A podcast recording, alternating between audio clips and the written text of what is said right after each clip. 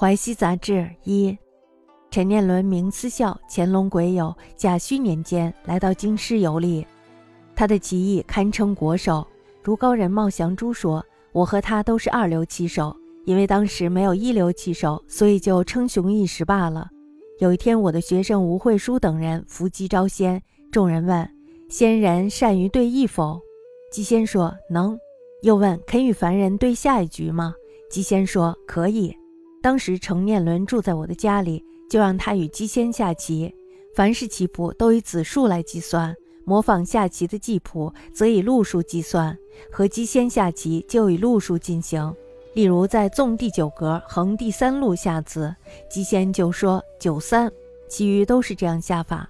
刚下几个字，程念伦茫然不解，以为姬仙莫测，唯恐失败，败坏了自己的名声，冥思苦想，汗流浃背，双手发抖，好半天才敢硬落一子。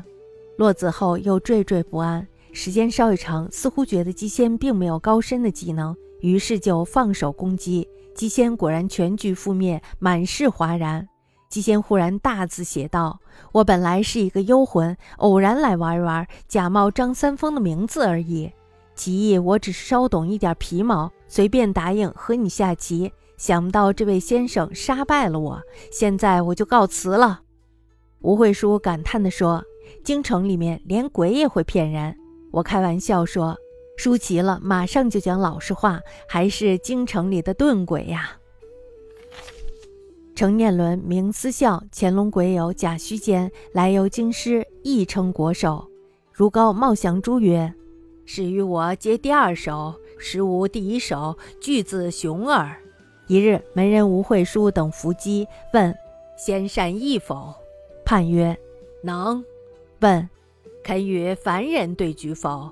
判曰：“可。”时念《论语》瑜伽，因史公义，凡一谱以子计数。象细谱以路计数，与其先易，则以象细法行之。如纵第九路横第三路下子，则判曰九三。于皆仿此。